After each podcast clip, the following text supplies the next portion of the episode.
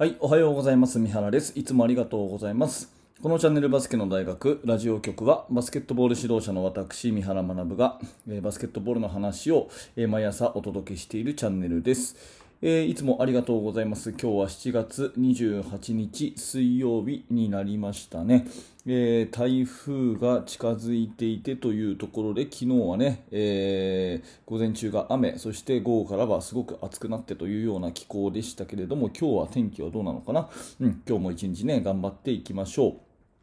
えー、と今日のテーマはですね3秒オーバーギリギリまで中にいろっていう、えーまあ、ことでですね、まあ、3秒のオーバータイムってあるじゃないですか、えー制限区域の中にね。であのルールってなんであるのかっていうふうに考えると中にいるとオフェンスが有利になっちゃうから。ですよね、うん、なので、えーあそこはギリギリまで中にいた方がいいよっていう風な、えー感想をつぶやかせていただきます。まあ、連日連夜ですね、オリンピック、えーやっておりまして、日本のバスケットは素晴らしいですね。昨日も、えまずはなんといっても女子5人制がですね、えーフランスを撃破ということで74点70よく勝ったなという素晴らしい試合でしたね、えーで 3x33 人制の方もですね男女揃って、えー決勝トーナメントに進み、まあ、惜しくも準々決勝で負けてしまいましたが、え非常にいいバスケットボールをしたというところで大変ねいい試合をたくさん見せてもらっています、まあ、そんな中で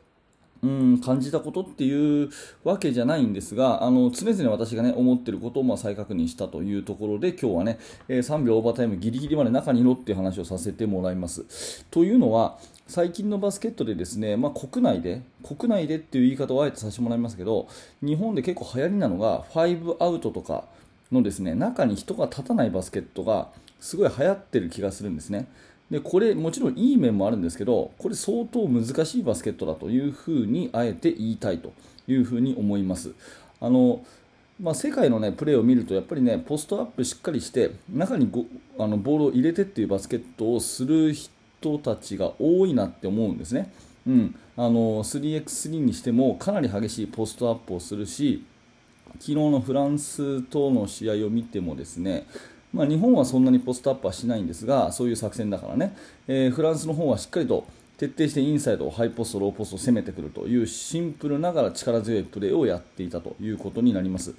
であれがまあ普通だよなと思うんですね、うん、それが普通、えーえー制限区域の中にしっかり立ってでそこにボールを入れてでそこで確率の高いシュートをしていくっていうのは非常に普通なことなんですが、まあ、なぜかここ最近そのプレーがですねあのやんない方がいいプレーみたいに言われてしまっているところに私は疑問を持つということなんですよね。あのどちらかというとセンターも外に広がってねえー5アウトをやった方がいいんだみたいなそういうような、えー風潮が強くて、まあ、これ多分アメリカのバスケット NBA のバスケットの影響なのかなと思うんですけども、まあ、これはですね実際は相当難しいということになります。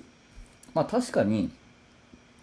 一旦ね外側に広がれば、えディフェンスも広がるんで、え制限区域の中には誰もいなくなるよねと。したらドリブルで1対1で抜いちゃえばいいよねっていうそういう話になってくると思うんですけどまずですねドリブルで1対1で抜くっていうこと自体がですね、えーすごく難しくなってくるっていうレベルが上がればね難しくなってくるっていうことなんですよ。うん、でそれに対してピックアンドロールを使って、えー自分のマークマンを剥がしていくということをやるんですけれども、まあ、そのあのディフェンスも世界各国、どのチームもですね対応してくるんで、えーなかなかね、えーボールマンが、あのスクリーンを使っても、あの突破していくってことが結構難しくなってくるんですね、えー男子の試合のこの前のスペイン戦なんかはまさにそれで、うん、ハイピックのところから崩していくというプレーを見せましたけどやっぱりスペインのディフェンスは素晴らしくてああいうふうにね、えかなりプレッシャーをかけられるっていうことが、まあ、私たちのね、えどの世代、どの、えカテゴリーの試合でも結構ああいうことはあるんじゃないかなと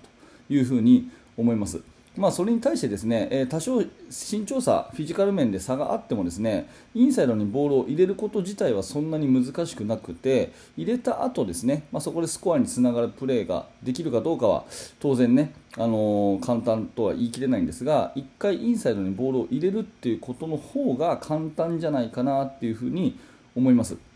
でそのプレーもやらないとやっぱりそのディフェンスをね、えー、切り崩していく。ドリブルだけでみんながオープンでねポストじゃないところに立って広がって立ってドリブルだけで崩していくっていうバスケットは意外と難しい。やっぱりポストプレーも織り交ぜていった方がいいんじゃないかなっていうふうに、うん、思います。でね、えーと、昨日の女子のあのフランスに勝った試合なんかもスリーポイントがですね、えー、27分の11ということでもう11本入ってるんですね。スリーポイント11本入れるって相当ですよでしかも確率が40%ということで、まあ、昨日の日本の試合は本当に素晴らしくて、えー、スリーポイント11本入れるというところでですね、まあ、これは本当に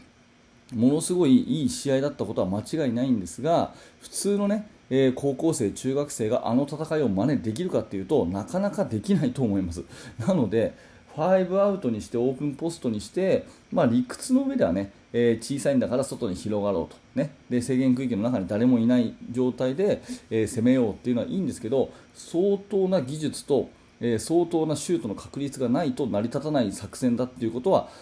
やっぱり改めて思うんですよね。うん、でであればなんでね3秒オーバータイムがあのルール上あるかっていうとどんな人でもねどんな人でもあそこにずっと立ってるとオフェンスの方が圧倒的に有利だよね、うん、シュートそのものは確率高いし、ね、立ってるだけでリバウンドは有利になるし、ね、あそこに立ってるだけでファールもしやすくなるしとにかくあそこにいるっていうこと自体がすごく有利な状況を生んじゃうから